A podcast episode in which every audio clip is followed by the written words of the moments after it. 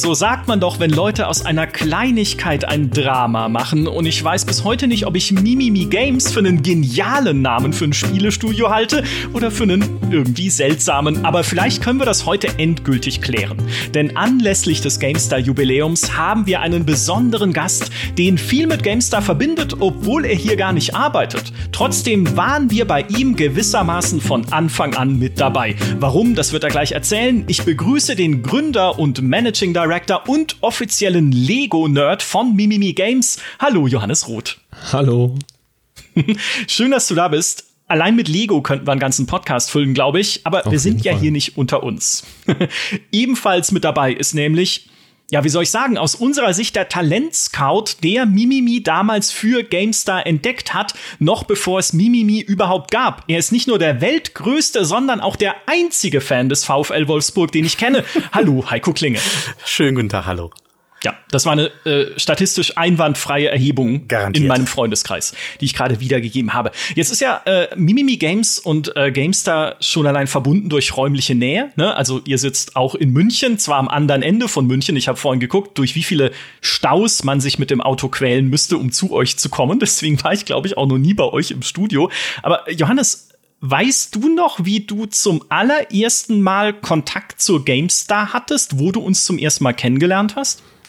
Also mit dem Magazin natürlich sozusagen als Kind irgendwo am Kiosk, irgendwie so frühe Gymnasialjahrgangsstufen, andere Leute, die das Geld hatten, sich das mal zu kaufen und dann mitgebracht haben. Ich habe immer so, ich habe sie leider nicht mehr gefunden, als ich mein Jugendzimmer aufgeräumt habe, aber ich habe immer von Tiberian Sun, Command Conquer, äh, dieses Bild, dieses Keyart mit diesem grünen Auge, was auch immer das genau war, äh, ja. glaube ich, auf dem Cover oder war es eine Werbeseite, ich weiß es nicht, aber es hat mich auf jeden Fall geprägt. Das war auf jeden Fall meine erste physische Ausgabe.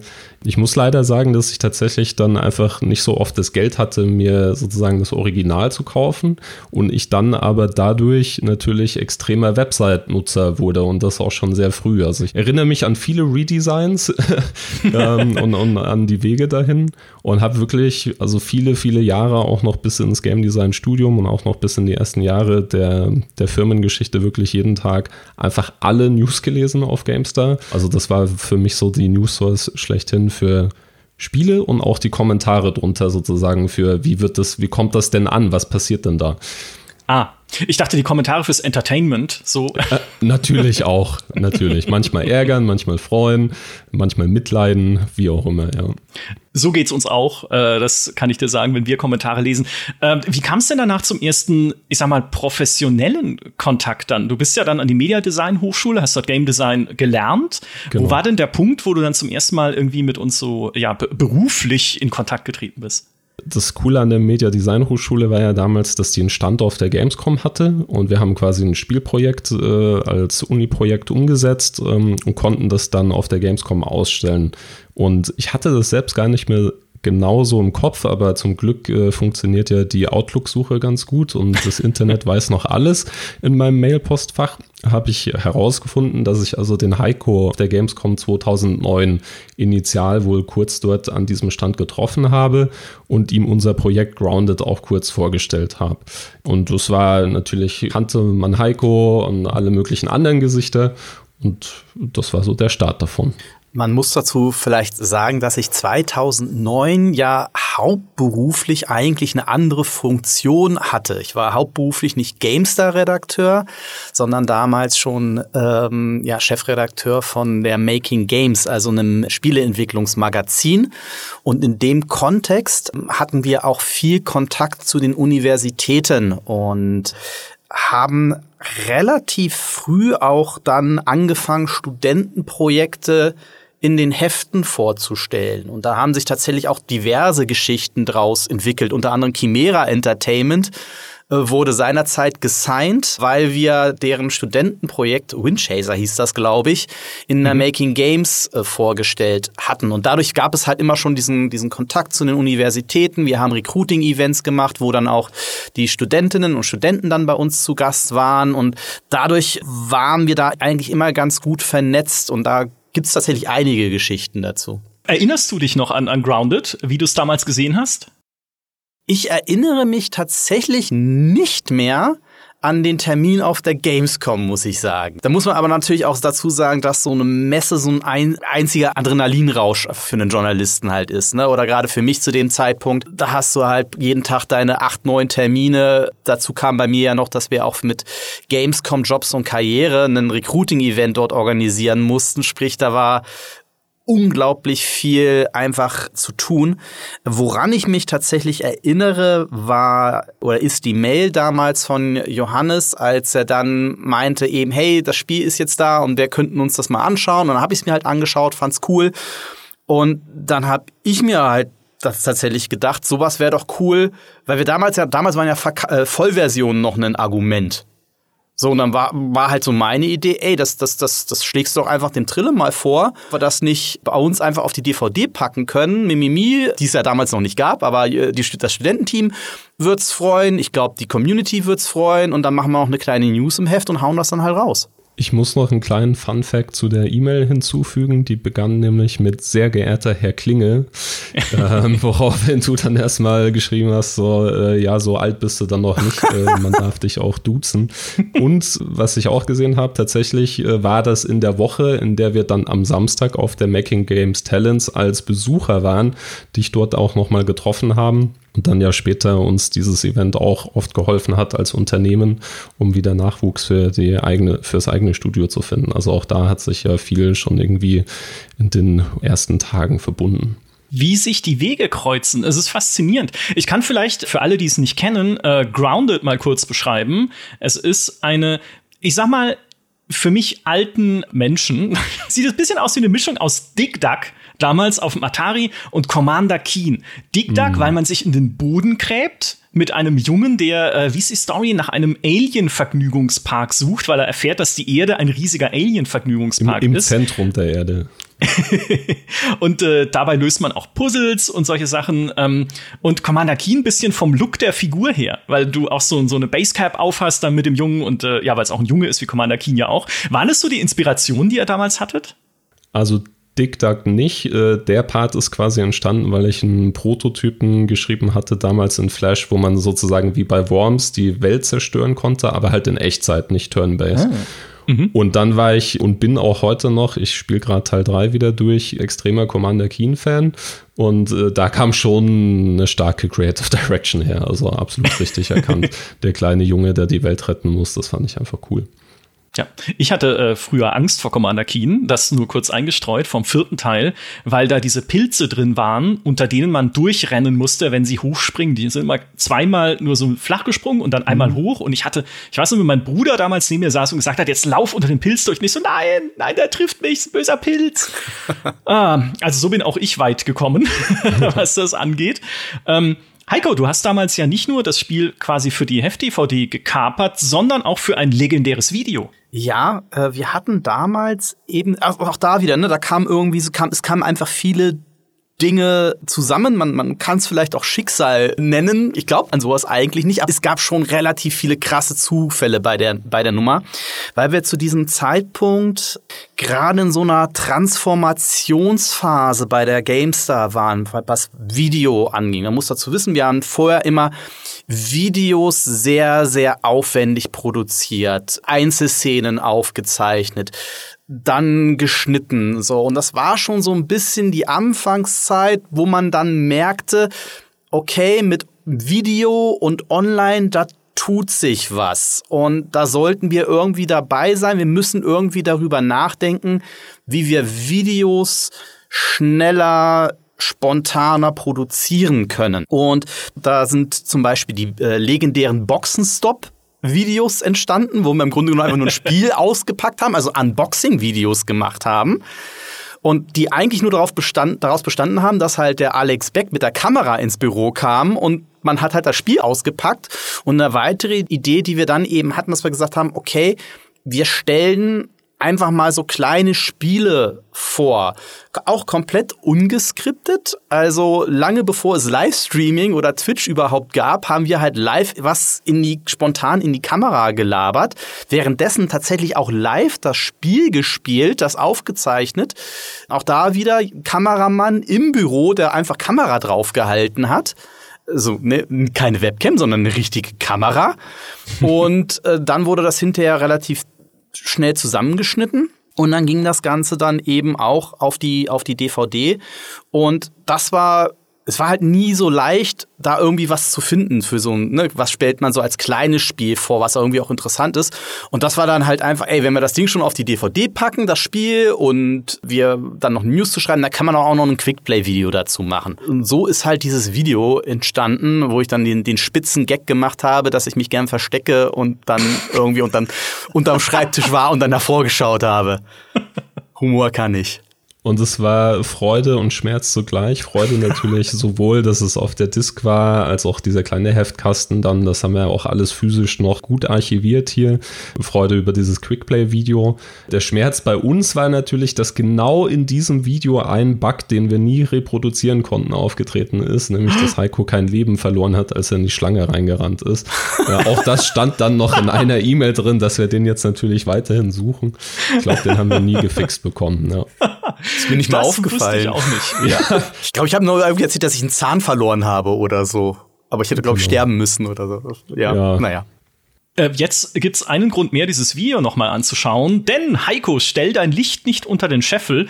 Dieses Quickplay-Video, das war Folge 12 dieses Formats, war das allererste Video, das auf den YouTube-Channel der GameStar hochgeladen wurde. Also Johannes, ihr seid quasi die YouTube-Premiere eines Kanals mit heute über 1,4 Millionen, glaube ich, ne, Mitgliedern oder beziehungsweise ja. Followern.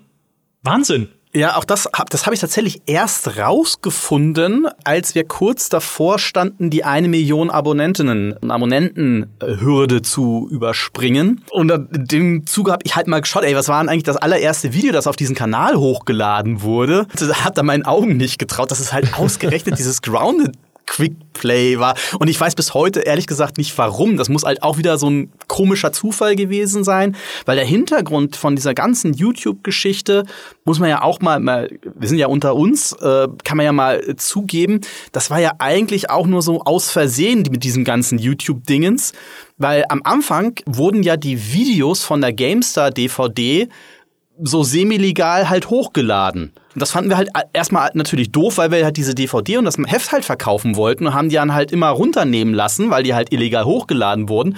Bis wir uns dann halt irgendwann mal angeschaut haben, wie viele Aufrufe diese Videos machen und wie viele Leute unsere Heft kaufen. Und dann haben wir es halt wie Monty Python gemacht und dann halt gesagt, ehe ihr das raubkopiert, machen wir es selber live. Genau. Und ja, haben dann halt diese Videos hochgeladen. Aber müsste man vielleicht mal den René Häuser fragen, der glaube ich da noch mit, damals beteiligt war, als wir das Ding gemacht haben. Warum es auch? Vielleicht war es einfach nur so ein Batch an Videos, das wir hochgeladen haben.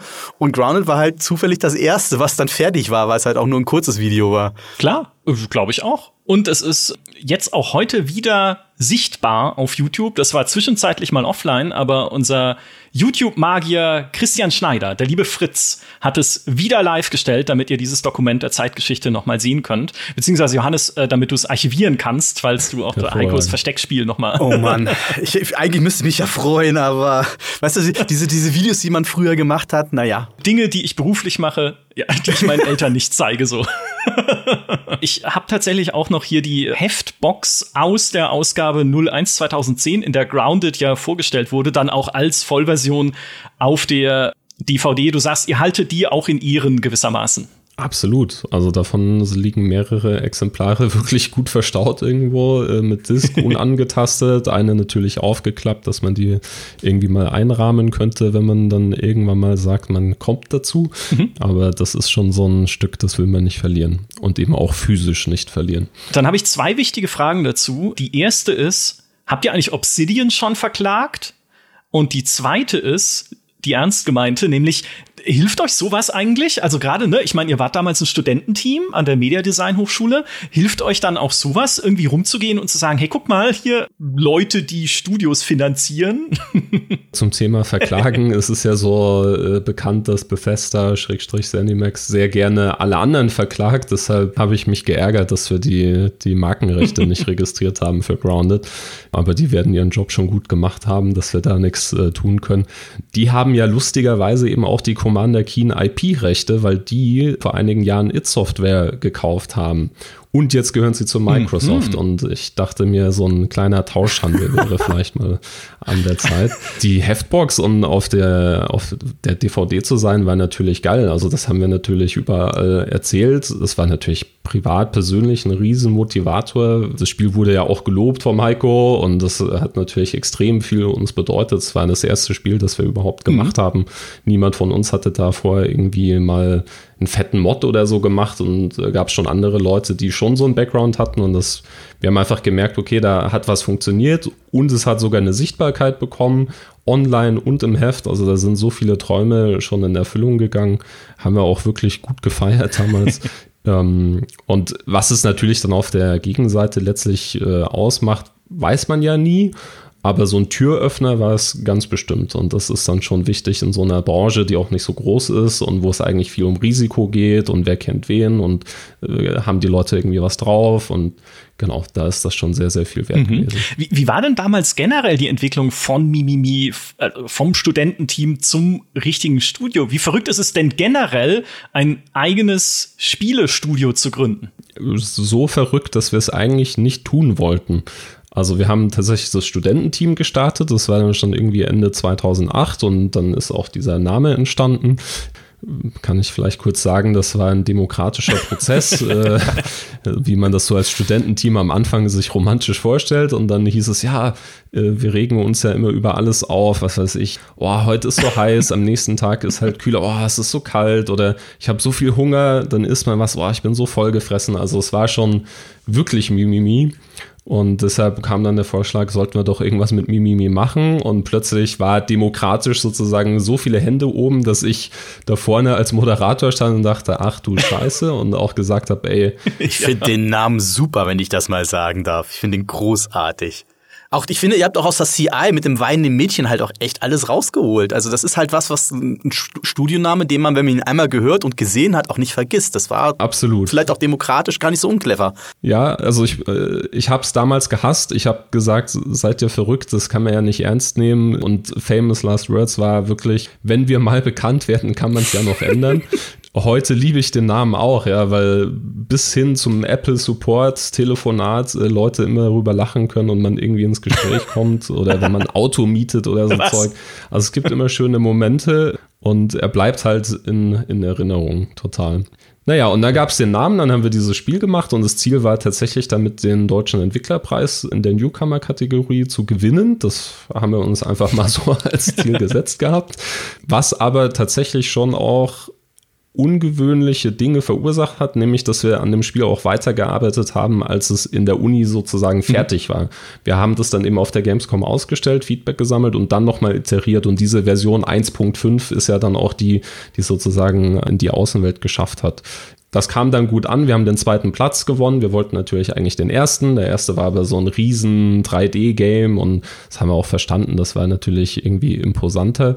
Naja, und dann, bevor wir jetzt in, zu lang in die Historie gehen, aber man hat dann gemerkt, wir haben ja dann Da Vinci veröffentlicht. Das war auch wieder ein zweiter Platz beim Newcomer Award.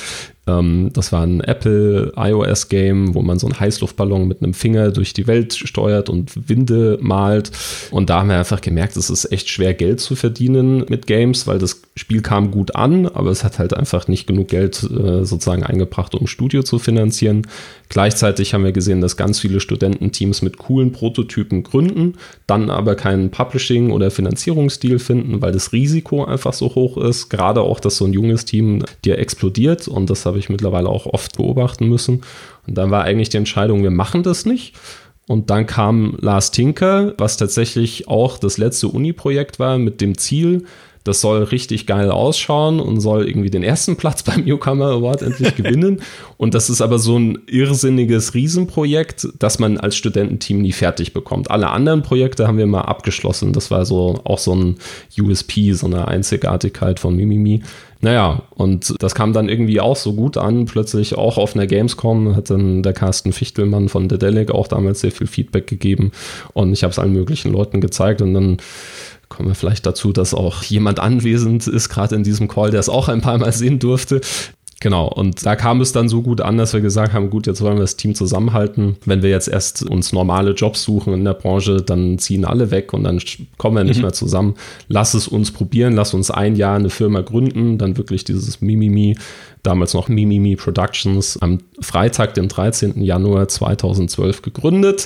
Genau, und haben uns ein Jahr Zeit genommen, das Ding sozusagen finanziert zu kriegen. Und wenn es nicht geklappt hätte, hätten wir halt abgebrochen oder einen anderen Weg gesucht ja, das war so die Kurzversion vom Weg Student zu äh, echtes Studio. Aber auch da wieder so ein bisschen ne, das Glück oder die, die Schleue der, der, der frühen Tat, äh, weil ihr relativ früh dabei gewesen seid, wenn ich mich recht entsinne, als Partner von Unity, die ja damals noch äh, relativ frische Engine waren und die ja aktiv nach Showcase-Projekten gesucht haben, um eben auch die Engine irgendwie bekannter zu machen und zu vermarkten. Und die waren dann ja so, glaube ich, der ursprünglich der Publisher ne, von äh, The Last Tinker ja. und dann einer eurer Finanziers, wenn ich es richtig in Erinnerung habe. Absolut korrekt. Also ich habe während des Studiums, äh, bevor es Tinker gab, schon E-Mails immer an den David Helgerson, also den Gründer da, äh, geschickt und hat ihn auch irgendwie auf Facebook als Freund dann bekommen. Ich weiß nicht, warum der mich angenommen hat. Das war halt noch eine andere Zeit. Und habe ihm immer geschrieben, wie cool wir Unity finden, was auch der Wahrheit entsprach und dass wir halt gerne so Showcase-Projekte machen würden. Da ist aber nie was draus geworden. Und dann war eigentlich Funkstille. Und dann kam irgendwann so, ich sag mal so, es gibt dann so ein Unity wollte einem natürlich auch was verkaufen, ja, ist ja ein Softwareanbieter. Das heißt, es gab relativ häufig E-Mails von so Salesmenschen, die uns dann irgendwelche Upgrades oder irgendwas anbieten wollten. Das war dann irgendwann auch schon nervig und dann kam wieder so eine E-Mail mit, hey, wir wollen mal mit euch reden und ich dachte mir, oh Gott, jetzt ist das wieder so, wir haben ja gar kein Geld, um uns jetzt noch was zu leisten. Also es war für beide Seiten eigentlich mhm. sinnlos. Hab aber diesen einen Call, hab gesagt, okay, einmal mache ich es jetzt noch mit und dann wollten die irgendwie noch ein Spezial-NDA und ich sage, wir haben schon irgendwie fünf mit euch, also nee, der muss auch noch mal sein. Und dann war ich in dem Call, habe über die Leute auch nichts rausgefunden, habe halt das Spiel nochmal gepitcht und dann hieß es so, ah ja, übrigens, wir hätten da vielleicht was, schick uns mal den Prototypen und tatsächlich wurde das dann Unity Games, das gab so, weiß nicht, waren wahrscheinlich zwei Jahre, der Publishing-Arm von Unity intern, wo sie sozusagen Unity-Made Games äh, finanziert haben und auch gepublished haben. Aus dem Business haben sie sich leider zurückgezogen, eine Woche bevor Last Tinker rauskam, Au. was wir eine Woche nach nachdem Lars Tinker draußen war, oh. erfahren haben. Und das war natürlich amerikanisch. Das heißt, in dem Moment, wo die da intern gesagt haben, hey, wir wollen das nicht mehr machen, sind einfach alle sofort gegangen. Die hätten sogar bleiben können, um den Launch mitzumachen, aber die waren dann einfach alle weg.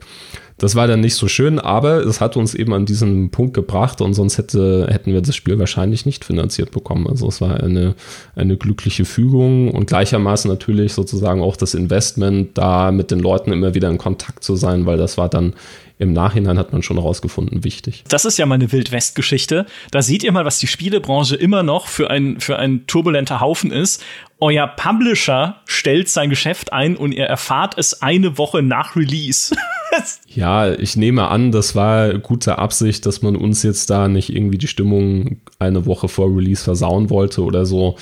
Es hat natürlich nicht ja. geholfen bei der Fertigstellung von Screenshots und Trailern und der Kommunikation, aber das Spiel hatte auch andere Probleme natürlich. Also es war jetzt nicht Unity's Schuld, dass äh, Last Tinker jetzt kein Milliardenhit geworden ist. Was man bei The Last Tinker nicht unerwähnt lassen darf, ist, sind deine Guerilla-Präsentationen an mich. Nämlich, ähm, es gibt in München eine PR-Agentur von äh, Dieter Marxreiter, recht alt eingesessen und fußläufig erreichbar von unserem aktuellen GameStar-Büro. Also sprich, da kann man einfach mal rüberspringen. Und die machen einmal im Jahr nicht während der Pandemie, aber zumindest früher und jetzt auch wieder, glaube ich, so ein Biergarten-Event, ne, wo man einfach zusammensitzt mit anderen Leuten aus der Spielebranche, aus der Entwicklung, anderen Presseleuten, anderen irgendwie, keine Ahnung, also so ein bunt gemischter Haufen lustiger Menschen, die grillen und nicht alkoholische Getränke trinken, weil das hören ja noch Kinder zu. Und ich weiß noch, ich, ich dachte, es war sogar mehrmals bei diesem Biergarten, weil es ja einmal im Jahr ist. Vielleicht korrigierst du mich, vielleicht war es auch nur einmal. Aber ich weiß noch, wie immer zu sehr später Stunde ein junger Mann mit einem Laptop zu mir kam und gesagt hat, du, ich muss dir mal unser neues Spiel zeigen hier. Dieses, das macht so mit Farben und so eine bunte Welt und guck doch mal rein, das ist so ein, so ein Action-Adventure, bisschen Jump-and-Run-mäßig. Und das warst du mit The Last Tinker. Ja, und es war mindestens zweimal, das stimmt. Also es war ja dadurch, dass es ein Studentenprojekt am Anfang war, recht lange in der Entwicklung. Und naja, also meine Perspektive war, erstmal war ich total dankbar, dass ich auf dieses Event da irgendwie konnte. Vielen Dank, Dieter, dafür. Und dann sieht man ja ein bekanntes Gesicht und ist so, boah, natürlich muss dieses Spiel irgendwie auch wieder, also es muss ja jemand drüber sprechen, sonst kannst du es ja nicht verkaufen. Diese Chance muss ich jetzt nutzen, weil wenn ich dir eine E-Mail schreibe, was weiß ich, wie viele Fanmails du jeden Tag kriegst, das sind dann so die Gedanken. Und dann ist es natürlich so, dass da viele Leute sind und ich kannte ja noch nicht so viele, aber äh, du hattest dann natürlich auch sozusagen private Connections und dann ist das ja eine eher lockere Feier gewesen, jetzt kein so hartes Business-Event irgendwie. Und dann will man natürlich auch nicht stören und dann wird es halt immer später und später und dann gehen endlich mal ein paar Leute und dann sieht man, ah, da könnte sich jetzt mal ein Gesprächsfenster öffnen, ohne dass man jemanden unterbricht. Man will ja auch nicht unhöflich sein. Und dann steht man halt da irgendwie, ich weiß nicht, es war wahrscheinlich wirklich nachts zwei, drei Uhr oder so mit dem Gerät in der Hand und hält den Trailer in deine glücklichen Augen, dass du jetzt sozusagen noch ein Arbeitsthema. Leicht glasig, möglicherweise. Ja. Aber äh, es war schön, dass du es dir angeschaut hast und ich habe dir am nächsten Tag auch direkt eine E-Mail mit fünf Trailern geschickt. Würde ich übrigens so auch nicht mehr empfehlen. Vielleicht ein gutes Asset, anstatt jemanden zuzuballern. Aber ja, und du konntest dich äh, das Jahr darauf auch noch daran erinnern. Äh, und wie es sich jetzt beweist, ja auch immer noch. Also man, man musste sich das natürlich auch ein bisschen erkämpfen. Ich hoffe, du nimmst es uns nicht zu übel. Ich habe ja das Gefühl gehabt immer, ich wäre unglaublich unfreundlich zu dir gewesen oder desinteressiert. Man muss dazu sagen, wenn ich, nachdem ich alkoholische Getränke zu mir genommen habe, insbesondere zu späterer Stunde, werde ich sehr ruhig. Ich bin dann eher wie so ein Kartoffelsack dann, der in der Ecke steht. Und dann setzen sich manchmal Leute zu mir und reden mit mir. Das finde ich dann nett, aber ich bin dann sehr so. Ne? Und ich habe wirklich ein schlechtes Gewissen gehabt immer, oder wenn wir uns getroffen haben, weil ich immer dachte, Mensch, der muss doch jetzt gedacht haben, ich reagiere nicht richtig, ich, ich penne einfach weg, wenn ihr mir das zeigt. Deswegen, falls es so war, im Nachhinein nochmal Entschuldigung. nee, war nicht so. Es war eher ein, also ich konnte das mitempfinden. Ähm, es ist ja für alle anstrengend, um die Uhrzeit dann noch so ein Thema aufzumachen. Das ist aber tatsächlich sehr, sehr spannend und äh, vielleicht mal aus der Perspektive von jemandem, der damals natürlich sehr viel mit Studententeams interagiert hat und sehr viele Projekte kommen und gehen gesehen hat. Der Unterschied, den ich tatsächlich wahrgenommen habe bei Mimimi im Vergleich zu vielen anderen Teams, war halt, wie nenne ich es? Ähm, es war so eine sehr gesunde Mischung aus Realismus und Fatalismus. Denn natürlich sind ganz viele Teams immer mit viel Leidenschaft dabei, Studenten. Und häufig ist es einfach so, dass diese Studententeams denken, und das ist überhaupt kein Vorwurf, weil es ist ja auch eine Besonderheit der Games-Branche, aber halt denken, wir machen halt ein gutes Spiel und das wird reichen. Und das war etwas, was, was Johannes und Mimimi aus meiner Sicht schon immer ausgezeichnet hat, die wussten ganz genau, es reicht nicht einfach nur ein gutes Spiel zu machen.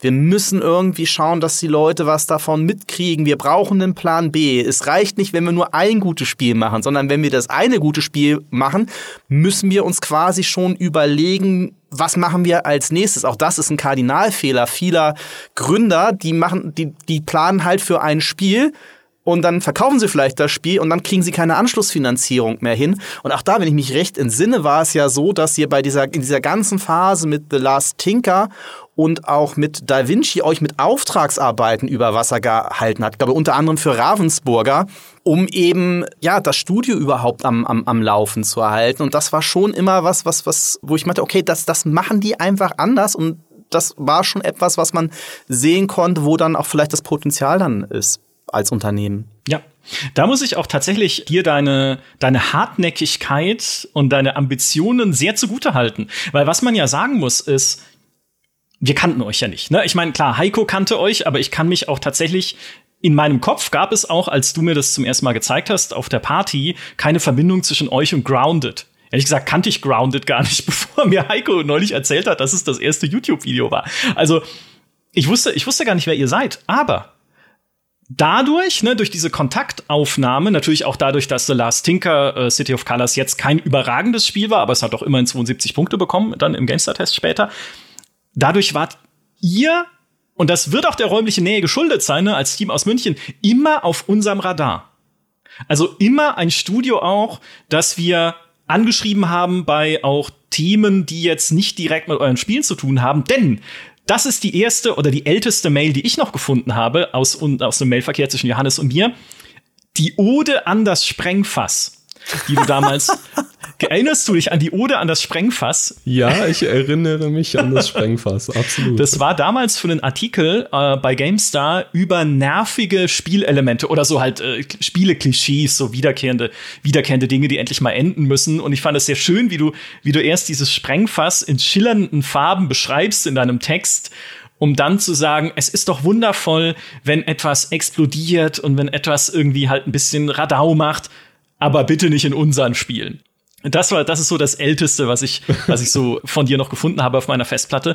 Aber ich meine, schon allein die Tatsache, dass wir euch angeschrieben haben, zeigt ja, da war von Anfang an eine Verbindung da. Also für uns war das so, das nicht zu nutzen, dass man sich da halt auch mal in Persona trifft, wäre total verlorene, eine total verlorene Chance einfach.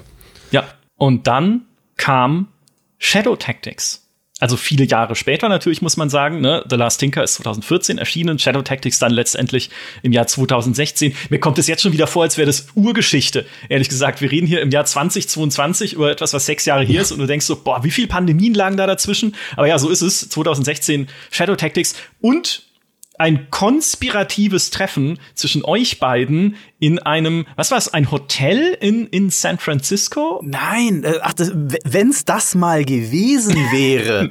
Unter einer Brücke in, äh, ja. Man muss dazu sagen, ähm, auch das war, ich war davor ja immer jahrelang jedes Jahr auf der Game Developers Conference. Ne? Als Chefredakteur von Making Games war das quasi für mich sogar noch ein wichtigerer Event als die E3.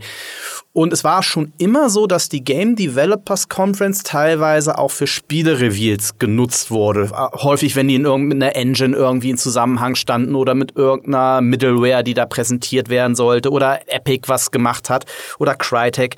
Ähm, das heißt, es war auch so in der Hinsicht immer so ein bisschen relevant, natürlich aber nie so groß wie die E3. Und die GDC 2016 war, glaube ich, die allererste seit langer Zeit, wo ich dann nicht mehr hingeflogen bin. Damals war ich dann auch schon Chefredakteur von GameStar und GamePro. Das heißt, mein, mein Fokus hatte sich natürlich ein Stück weit verschoben. Und Johannes hat mich dann via Facebook Messenger einfach angeschrieben. So, ähm, ey, wir sind in äh, San Francisco und wir werden unser neues Spiel ankündigen. Und zu meiner Schande muss ich gestehen, dass sich mein Enthusiasmus am Anfang in engen Grenzen hielt. Ich musste halt über andere Dinge als GameStar-Chefredakteur nachdenken, als als Making Games Redakteur. Bei Making Games war die Story, hey, ihr macht ein Studententeam, was cooles, schaut euch das mal alle an. Äh, Reichweite war völlig egal, weil sich das Ding vor allem übers Abo verkauft hat oder über Recruiting-Events. Ne? Da hatte Mimimi, das muss man so deutlich sagen, eine ganz andere Relevanz, als wenn du jetzt plötzlich Chefredakteur von Europas größter PC-Gaming-Webseite bist. Da musste ich halt darüber nachdenken, okay, wie kriege ich eine Story an Millionen von, von Userinnen und User vermittelt? Und da hat jetzt so der neue Titel der Macher von The Last Tinker mich noch nicht in äh, Aufregung versetzt. Und dann habe ich dann aber trotzdem natürlich, weil ich das ist, ich finde das immer wichtig, dann auch zuzuhören und erstmal zu fragen, worum geht's denn? Und dann meinte ich, hey Johannes, was, worum geht's denn? Und er hat da, ja, wir machen ein Echtzeit-Taktik-Spiel, das spielt äh, im, im feudalen Japan und dann hast du so Samurai. Und ich so, ach du Scheiße. Ähm, weil es gibt so, es gab schon damals so ein paar goldene Ringe und mir, mir tat's dann eigentlich auch schon leid, weil ich natürlich im Mimimi äh, und Johannes auch dann immer sympathisch stand. Man möchte ja keine schlechten Nachrichten überbringen. Und wir wussten halt zu dem Zeitpunkt so, Echtzeit-Taktik ist eher schwierig als Thema, weil es halt auch kaum jemand gescheit hinbekommen hat, muss man auch mal deutlich sagen. Also Echtzeit-Taktik zu dem Zeitpunkt war als Genre tot. So, also äh, das, was passiert ist, war halt immer auch qualitativ miserabel. So, und dadurch ging auch das Interesse flöten. Und dann noch Asien, historisches Asien, schwierig auch für uns als Thema, das zu verkaufen. Dann war dann noch so ein bisschen, was so eine klassische Journalistenfrage ist, die ich immer gestellt habe, war so ein bisschen immer, was erzählst du denn euren Kumpels, was ihr da macht? Sag, vielleicht kommt da noch irgendwas. Und dann halt hat halt Johannes nur ganz trocken im Chat dann geantwortet, ja, Kommandos mit Ninjas. Und ich so, alles klar, nehme ich. Ähm, und dann gab es noch so ein bisschen Diskussion, weil Johannes meinte, na ja, äh, eigentlich dürfen wir das nicht so nennen offiziell. Und da äh, habe ich gesagt, ach komm, von dir habe ich das nie gehört, ich schreibe das trotzdem so. Und so haben wir es dann tatsächlich. Und dann hat mir Johannes dann die Assets und auch Infos vorab geschickt. Mit Embargo natürlich, dass wir wissen, wann dann der Termin ist. Und dann hat man schon gesehen, okay, da steckt weitaus mehr dahinter, als ich das in meiner journalistischen Arroganz äh, vermutet hätte. Und man hat da schon erahnen können, okay, das ist so der, der nächste Schritt. Und dann haben wir das dann tatsächlich auch direkt auf, äh, aufs Highlight 1 der GameStar befördert, weil ich gesagt habe, okay, das, ich will das ausprobieren. Ich glaube, dass das geht. Und wir haben schon dann gesehen beim Reveal, es hat funktioniert auch für unsere Community. Ja, zur Erklärung kurz. Highlight 1 ist der oberste Platz auf der GameStar Homepage. Ne? Also die, die Frontseite im Internet. Wie war das, wie war das für euch? Auch davon gibt es viele Screenshots.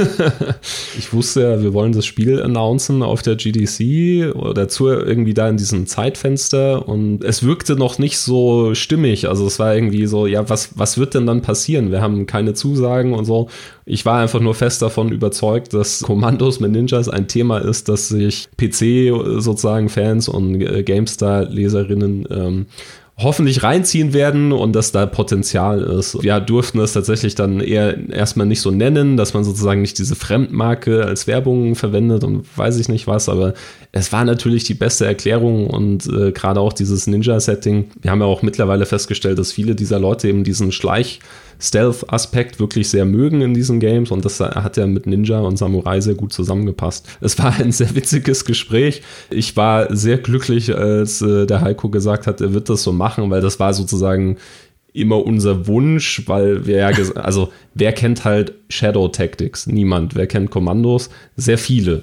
Tatsächlich heute noch gar nicht so einfach auch, immer wenn jetzt wieder mal was mit Kommandos passiert ist äh, und da vielleicht auch Reviews zu den Remasters oder so kommen. Es gibt immer noch, glaube ich, einige Leute, die sozusagen unsere Spiele tatsächlich noch nicht kennen, weil es gar nicht so einfach ist, die dann auch alle zu erreichen. Und so war das natürlich einer der wichtigsten Punkte überhaupt, um Bekanntheit mit dem Spiel zu erreichen. Weil die diesen Klischee-Artikel nicht gelesen haben damals. Ich, ich habe den jetzt gerade noch mal durchgescrollt und es war ja quasi für dich schon, das war mir so gar nicht bewusst, es war ja für dich eine Aufnahme in eine Ruhmeshalle, mehr oder weniger, weil die anderen Leute, die wir dafür gefragt haben, waren unter anderem David Braben, ja, den Elite-Schöpfer, Brian Fargo, den Interplay-Gründer, Richard Garriott, den exzentrischsten Milliardär oder was auch immer für Geld er hat, der Spielebranche, also Josh Sawyer von Obsidian, Randy Pitchford von Gearbox, also das war da waren ganz schöne Hochkaräter unterwegs dann. Und da wussten wir schon, aus diesem Typen da aus München, da wird was draus. Ne? Also, den müssen wir uns im Auge behalten. Gibt es in Shadow Tactics eigentlich explodierende Fässer? Oha, gute Frage. Selbstverständlich. Und auch in der allerersten Mission schon. Aber im Gegensatz zu Uncharted 1, wo sie mich so geärgert haben, stehen sie nicht im Wasser seit 100 äh, Jahren in irgendeiner Ruine, sondern sie äh, werden noch benutzt. Ja, aber da hast du schon dein Versprechen gebrochen dann aus deinem Text. Das ist jetzt natürlich, ist natürlich ein Schock jetzt für alle. Das ist, äh, das kann ich natürlich, äh, PR-mäßig bin ich super darauf trainiert zu sagen, dass man natürlich als Geschäftsführer irgendwann sich aus dem kreativen Business auch zurückziehen muss. Ja. Da muss man halt den einen oder anderen Rückschritt auch mal mal hinnehmen. Nein, aber äh, zu der Zeit habe ich ja, also es ist ja tatsächlich so, dass ich bei Lars Tinker noch sehr viel am Spiel mitgewirkt habe, programmiert habe, aber auch inhaltlich irgendwie da sehr nah dran war. Das war bei Shadow Tactics dann schon gar nicht mehr der Fall. Da habe ich ein bisschen gecodet und äh, dann aber auch schnell gemerkt, wenn du so im Daily Business entscheiden musst, sozusagen, mache ich jetzt das fürs Spiel, was also absolut unabdingbar für den Erfolg der Firma ist? Oder kümmere ich mich um diesen Anwaltsbrief, den ich nicht mal verstehe, der aber sehr dringlich erscheint? Das sind keine schönen Momente und da kam dann eben die Entscheidung, mich da auch daraus zurückzuziehen. Und das hat ja dann auch der Dominik bei uns mhm. als Creative Director und mein Mitgründer auch alles sozusagen übernommen. Und dessen, aus dessen Feder ist ja auch Shadow Tactics. Also der hatte ja auch diese Idee tatsächlich noch an der Uni damals auf dem Gang irgendwie. Unser Head of Design, der Moritz Wagner, hat ja mal so Rap-Videos auf YouTube äh, hochgeladen. Okay. Äh, ist tatsächlich auch recht bekannt, kommen immer mal wieder so Fans von diesen äh, Video-Battles, die sie sich damals da gegeben haben. Und der hat da Ninja drin gehabt und dann hat der Dom das gesehen und hat gesagt, boah, ich war so Kommandos-Fan, man müsste das doch mal wieder machen. Und weil er dieses Ninja-Video gesehen hat, kam er auf diese Idee und so ist alles äh, entstanden, ja. Diese Rap-Videos werden im Podcast-Artikel auf gamestar.de verlinkt werden. Jetzt bin ich angefixt. Ich will das, das, das muss ich sehen. Das finde ich spannend. Ähm, wir fanden es ja damals eine sehr, also äh, sehr verwunderlich, wie es Heiko ja auch schon gesagt hat, dass jemand dieses Genre wiederbringt. Ne? Aber du hast es sehr gut erklärt, wo es herkam. Ich weiß aber noch, wie wir diskutiert haben und ich entweder waren es wir beide oder über Bande mit Dedalic dann, eurem Publisher, ja. als es darum ging, wie heißt das Genre? Weil ihr immer gesagt habt, das ist ein Stealth-Game. Und ich habe, wo ich da meinte, nein, das ist kein, also das ist nicht das, was wir bei der GameStar unter einem Stealth-Game verstehen, weil ein Stealth-Game ist Splinter Cell oder Thief. Das hier ist ein Echtzeit-Taktikspiel. Dann war natürlich die Antwort, aber Echtzeit-Taktikspiel klingt halt wie alte Leute, die um den Tisch mit verstaubten Figuren äh, rumsitzen. Und dann sage ja, es stimmt aber auch. ja, also Echtzeit-Taktik finde ich insofern einfach schwierig, dass man halt mit Taktik rundenbasiert eher, finde ich, verknüpft. Ähm also zumindest meine Wahrnehmung. und dann schreibt man Echtzeit davor, damit es das nicht ist. Und das ist schon so ein Widerspruch in sich und es klickt einfach nicht. Und ich akzeptiere natürlich, dass die alten Originalspiele darunter fallen. Wir nennen es ja jetzt dann eher Schleichstrategie, Stealth Strategy, weil wir finden, es ist halt ein Strategiespiel, aber es hat natürlich keinen Basenbau und so weiter. Und wenn Stealth davor steht, dann habe ich auch eher erstmal diese Assoziation mit irgendwie, da gibt es Figuren, da gibt es vielleicht eine Geschichte, da gibt es sozusagen direkte Interaktion. Das lasse ich gelten, das ist ein guter Kompromiss. Ja, das nimmt ja das Be Beste aus beiden Welten sozusagen, Schleichstrategie. Ist vollkommen okay. Die Kollegin, bei der dieses Spiel am unerwartet heftigsten eingeschlagen hat, war die liebe Petra Schmitz, äh, die heute leider nicht bei uns sein kann. Also aus Zeit, ihr geht's gut, ja, Petra geht's gut, aber aus Zeitgründen kann sie jetzt nicht beim Podcast mit dabei sein, um Himmels Willen.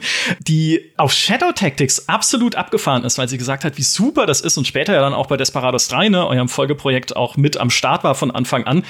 Was hat denn das mit euch gemacht? Hättest du das erwartet?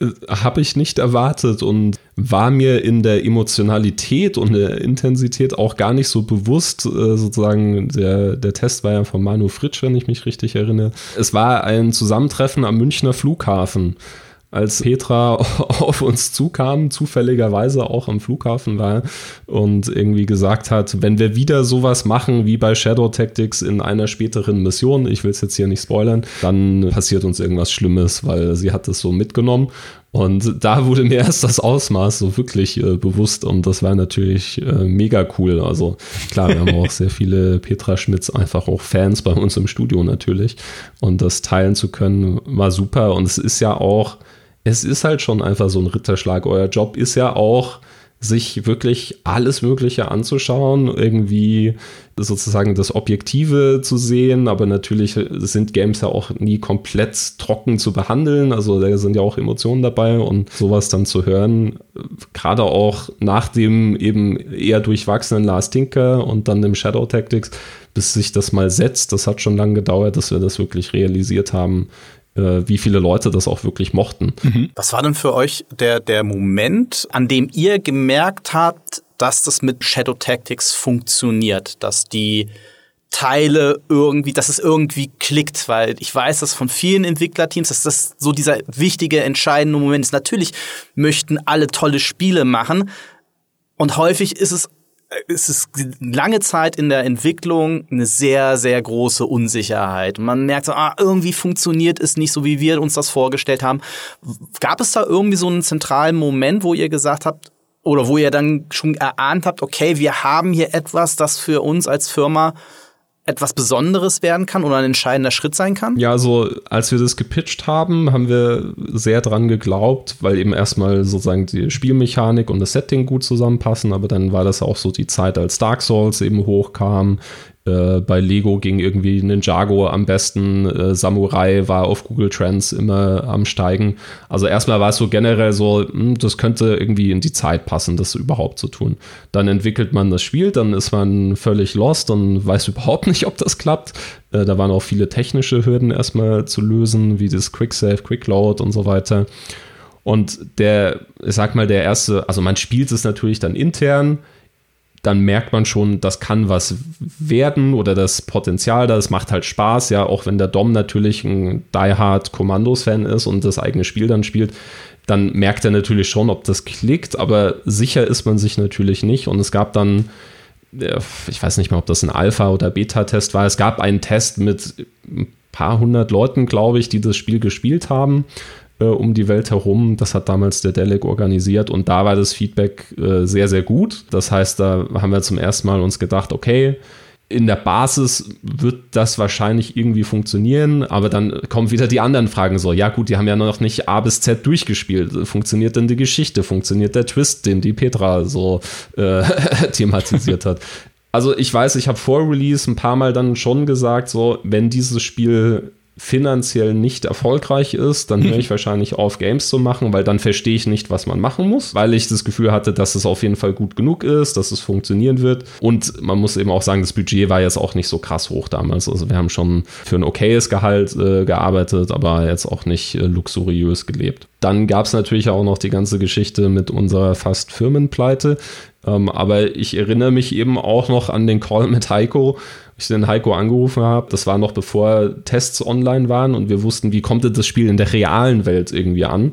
Äh, weil so ein Alpha-Tester sind Leute ja auch immer vielleicht ein bisschen wohlwollender gestimmt. Ähm, und ich habe dem Heiko gesagt, du, ähm, ich habe hier jemanden, der kann echt gut schreiben, könnte den anstellen, weil wir sind irgendwie pleite und müssen eigentlich jetzt alle gehen lassen. Und dann war Heiko so, hä? Ich habe da so einen Score gesehen, der klingt eigentlich ganz gut. Wollte euch das nicht nochmal überlegen, so habe ich es in Erinnerung. Und das war natürlich auch so ein Moment, wo ich dann, also so eine Wertung von der GameStar zu kriegen, überhaupt eine 8 äh, vorne irgendwie, das war ja auch ein Traum, ja, in der 80er Region überhaupt zu landen. Dann kam das so zusammen, dann kam das Spiel raus, hat sich irgendwie auch verkauft, aber pleite waren wir natürlich trotzdem erstmal, ja.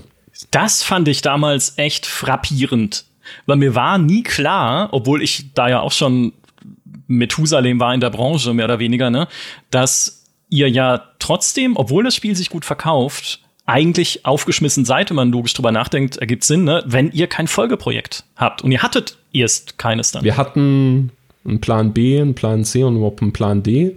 Die sind alle kurzfristig irgendwie hops gegangen. Also es war nicht so, dass äh, man sich nicht bemüht hat.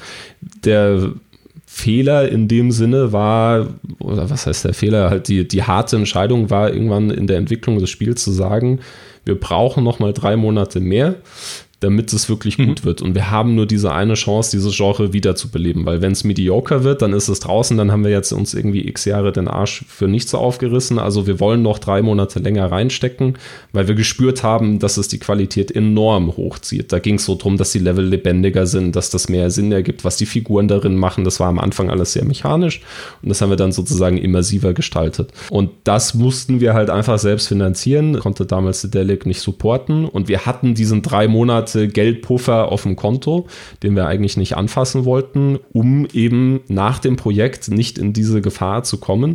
Und dann haben wir als Team gesagt, okay, das Risiko müssen wir halt eingehen. Und dann kam das Spiel raus, hat sich verkauft und wir haben irgendwie beim Entwicklerpreis ganz viele Preise gewonnen und standen aber alle auf der Bühne und die Kündigungen waren schon für, ich sag mal, 80 Prozent des Teams raus. Wir wollten ja noch die Konsolenversion machen. Mhm. Und dann war es ein sehr harter Dezember. Dann wirklich kurz vor Weihnachten haben wir dann auch erst den Desperados 3 Deal unterschrieben. Mhm.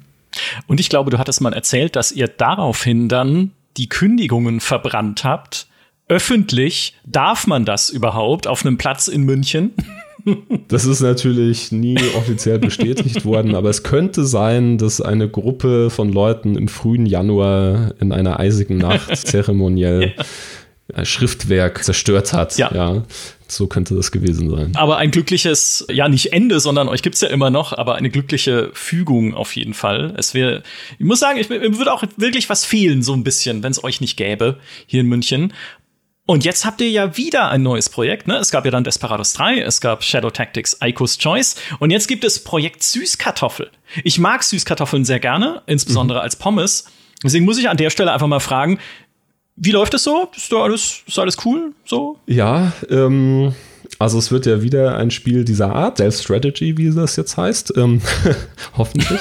und haben uns ein paar Sachen vorgenommen, so das, was ich ja, was man zusammenfassend mal erstmal so sagen kann von unserem Ziel ist einfach, Shadow Tactics war ja das Revival des Genres, das wieder zurückzubringen und so dieses alte Gefühl wieder wiederzuholen. Natürlich ist Shadow Tactics anders als ein Original Kommandos, aber wenn man es gespielt hat, hat man sich so gefühlt, als wäre es halt so ein altes Spiel. Das haben wir, glaube ich, ganz gut hinbekommen. Desperados 3 war dann natürlich eine vorgegebene Marke. Da konnte man jetzt nicht so viel Innovation und Veränderung reinbringen wollte man die Leute nicht verärgern. Wir haben ja die Isabelle Moreau drin, die so Voodoo-Abilities hat und also Figuren übernehmen mhm. kann. Das war für manche dann schon fast zu viel, obwohl es eigentlich in die Marke reingepasst hat, wenn man das wirklich immer alles gespielt hat. Und das ist jetzt beim neuen Spiel, wo wir eine eigene neue Marke entwickeln, natürlich freier.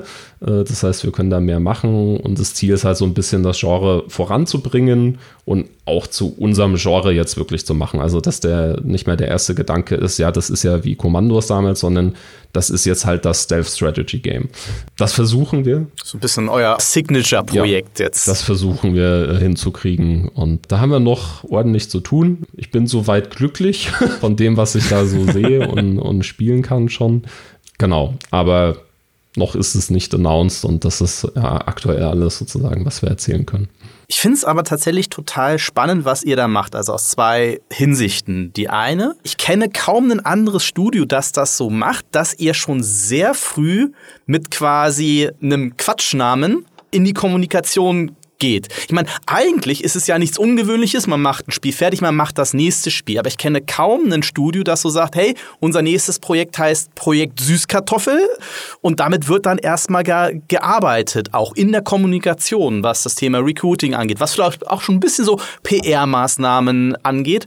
Und der zweite Aspekt ist, dass ihr das jetzt ja auch ein Stück weit selbst finanziert. Ne? Dass ihr, ich glaube, ihr habt ja die Förderung auch vom Bund dafür äh, bekommen auch das ist ja schon ein, ein, großer Schritt für euch. Mich würde da noch mal interessieren, was da so aus deiner Sicht, warum, warum macht ihr das so? Es gäbe ja klassischere Wege der, der Spieleentwicklung. Also es war immer ein Traum, irgendwann mal ein Spiel selbst zu publishen. Einfach aus der Tatsache heraus, dass natürlich in der Zusammenarbeit mit einem Publisher gibt es unterschiedliche Meinungen und ich sag, es geht mir wirklich nicht darum, sozusagen, welche besser ist oder so, aber man will halt einmal das also uns war es wichtig, das einmal komplett selbst zu machen, um herauszufinden, ob unsere Ideen vielleicht sogar besser funktionieren oder ob sie von mir aus auch schlechter sind. Also ich will einfach diesen Lernprozess haben, ein Spiel selbst zu veröffentlichen, es so zu vermarkten, es so zu kommunizieren, äh, wie wir uns das denken mit unserer Erfahrung.